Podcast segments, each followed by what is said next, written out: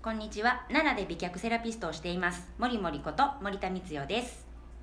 こんにちは山崎です。この番組は個人でお仕事をしている女性の皆さんが男性起業家と女性起業家の視点を取り入れることで仕事の幅や可能性を広げるきっかけになれる番組です、えー今回のテーマは学びとお金や時間のバランスについてです。えっ、とね30代のヨガインストラクターです学んだことを仕事にしても技術も知識もまだまだなので学び続けることが必要だとは思うのですがあれもこれもとひああれもこれも必要だと思うと時間もお金も限界がきます。必要なことの見極めについてどのように思われていますか？やって。うん。うんまあ確かにねあの駆け出しの頃って特に何もないしだから学び続けなあかんけどその軍資金みたいなのも少ないもんねうーん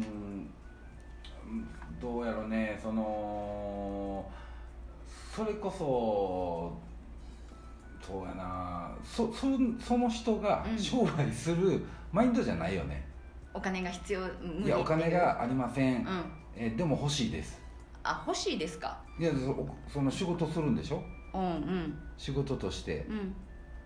だから自分、うん。自分がその、うん言ったらちょっとだけのリスクを背負って、うん。だからそうやったらちょっとのリターンになるよね。うん。その何とかして捻出しないと。そうわかる。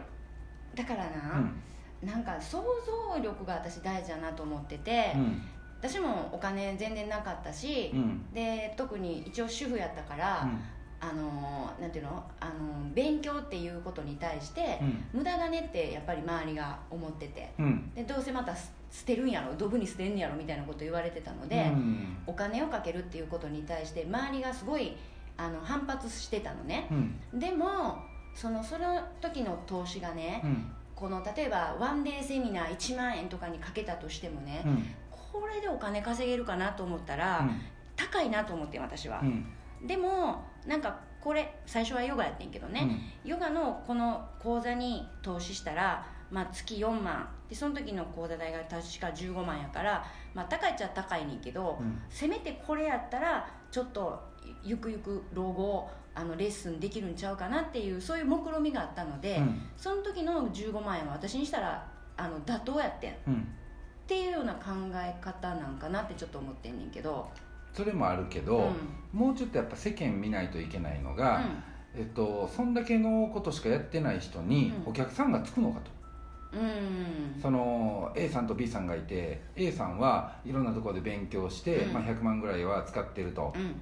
で B さんはうん。その10万円やと。うんで別にそのお金だけじゃないけど、うん。そんだけ学ぼうという気がある人、うん。そんだけ吸収しようとする人と10万円分吸収してる人と、うん。どっちから学びたいのかと、うん。お客さんの立場に立った時に、うん。それ大体わかるやん。うんわかる。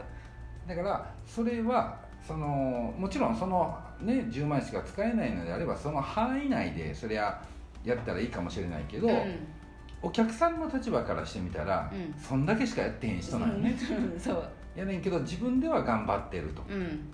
だからその基準をその自分にするんじゃなくって、うん。その周りがどれぐらいやってんのか、うん。もし金額で語れへんのやったらもっと厳しい修行をするとかうね、ん。なんかもっと負荷かけるとか。とかあとみんなが見てない世界を見る。うん。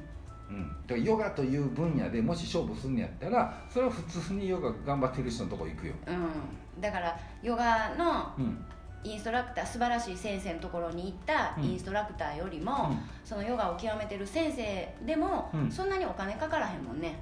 うん。あのわかる？わからへんな、うえっと、ヨガをうん。指導してる、うん。なんか例えば有名な先生のはい。セミナーっていううん。お金がうん。1回100万円とかではないねん。うん。結構安いねん安いって言ったら悪いけど、まあ、1万円までやったりすんねんね、でそれでその先生から学んでる生徒さんのところにいくら払えるかって言ったらやっぱり何千円うん。までやと思うねんな、うん。っていうふうに自分はその先生に自分のヨガの先生に対してたくさん払ってると言って、うん。それと同じだけお客さんが自分には払ってくれるかって言ったらそれはまずないってうん。考えなあかん、そうやね。で私の場合今ちょっと話聞いててね、うん。たまたまそのヨガインストラクターになったっていう時によしなったと思ってんけど、その時たまたまあのあのアルバイト先で山崎さんその時にいたから、ほんで年も10個ぐらいは多分下、えー、10, 個10個ぐらいかな。なんか多分若いと思うねんけどあの時百何十万とかのあのセミナーとかにうん。投資してたやんうんか、それを見た時に、うん。あれ？ちょっと私甘いなっていうのがたまたま見れて、で私は多分見る世界が変わったんや。うん。うんその勉強するっていうのはそれだけの価格が必要なんだって。うん。だから、まあ、価格では分けられへんけど、うん。その10万20万の世界とうん。100万200万の世界っていうのは、うん。やっぱりその違いがあるっていうのが、でそれに対して自分はどこで勝負しようかなと思った時に、うん。やっぱ私はあのこっちこのいいもの、うん。もっといいものが欲しいなと思ったし、うん。そこにエネルギーを注ごうと思ってんね、うん。だからなんかある程度うん。お金を払うのが一回一回しんどい人は、うん。どっかの覚悟がうん。もう完全に諦めるか、うん。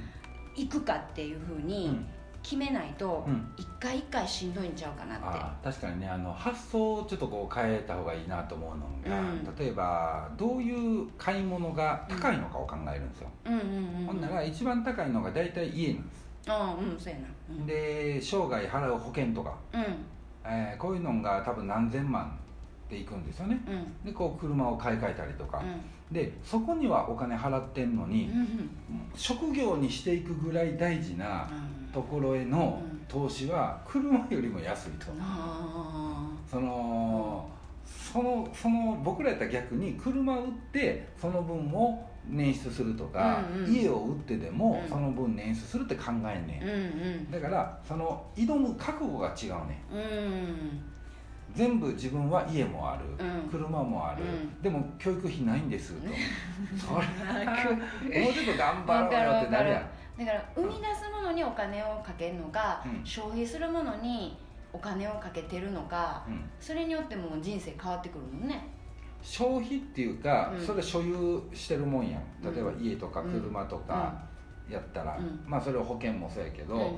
その別にその自分の家庭を守りたいとか、うん。家族で移動できる手段を持ってたいっていうのはうん。悪くないし、うん。それはそれで尊いと思うねでも仕事で何とかしようと思うんやったら、うん。それをちょっとは犠牲にしてでもうん。普通教育費払うよね、そのだから普通の発想が多分違うねん、うん。その家庭を大事にしているっていう人と、うん。これから起業していくっていう人のうん。頭が違うねうんだからそれその世界に入って自分も社会で戦っていくっていうんやから、それはやっぱそんだけのことしとかんと、うん。リターンだけくださいっていうのは ちょっと難しいと思う、うん難しいな、ううんん。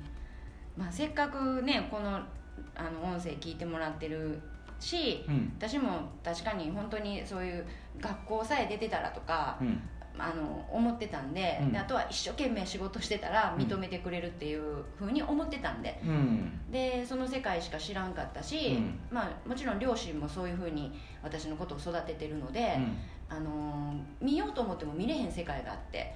でも、今はたまたまそうやってあの山崎さん経由で、そしかも山崎さんだけじゃなくていろんな人とこう関わるようになって、うん。やはりなんか世の中で活躍してる人っていうのは、うん。すごい努力と、うん。そこに投資をしてて、うん。でその結果それでも現れたり現れへんかったりするぐらい厳しい世界やのに、うん。投資してないのにうまくいく道理がないなっていうのはやっぱり私でも分かってきた。それがねうん。例えば自分の身近に一番頑張ってる人おると思うね。うんうんうんこの人すごい頑張ってはんな。うん。っていう大体何倍か社会で頑張らなあかんと思った方がいいそっかそっかそそっか。う。だからそのコミュニティの中で、うんうんうん。例えば一番ぐらいになられへんかったら、うんそれは社会で活躍していくのはなかなか難しいかな。あー分かる。だからね、うん。何の時やったかな。あのまあうちで言ったらあの鴨ちゃん。うん。鴨ちゃんが私は、えー、と和新宿山崎さんのところにうん。通っててもう多分45年経ってて、うん。でそれの後から鴨ちゃんが来て、うん。もう半年かぐらいでもう、ままあ、最初からまあすごい勢いやってんけどシューッとこう追い抜かしたみたいなのがあって、でちょっとその時に鴨ちゃんに「どうしてんの?」って聞いたら「あの稽古とか全然できてないんです」って言ってはってんやん。うん。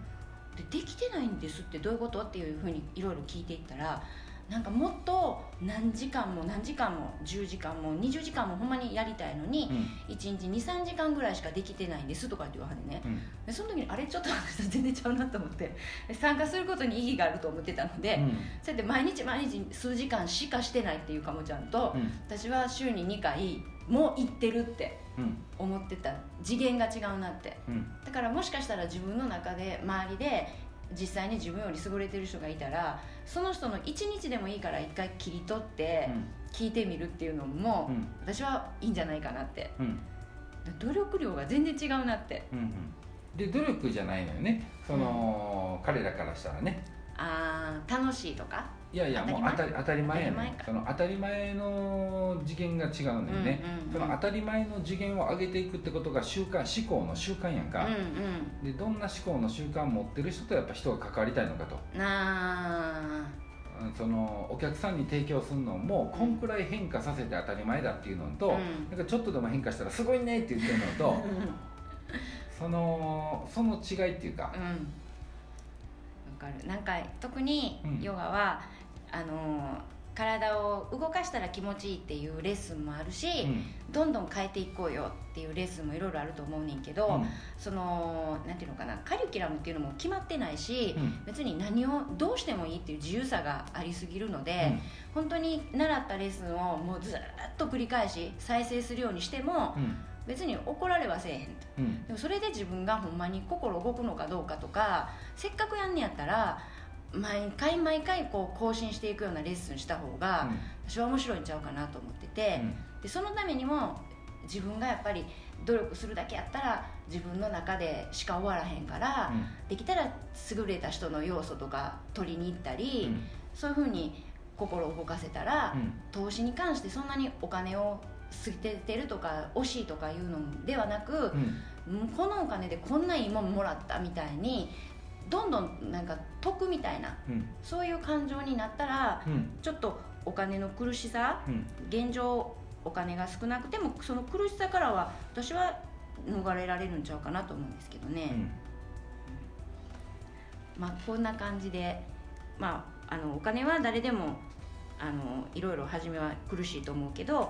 まあどこに未来を置くかでそれによって自分はどこに行きたいのかそして今あるものをどのように使うのかっていう視点で考えてもらえたらいいんじゃないかなと思います。はい。じゃあ今日は終わります。どうもありがとうございました。ありがとうございました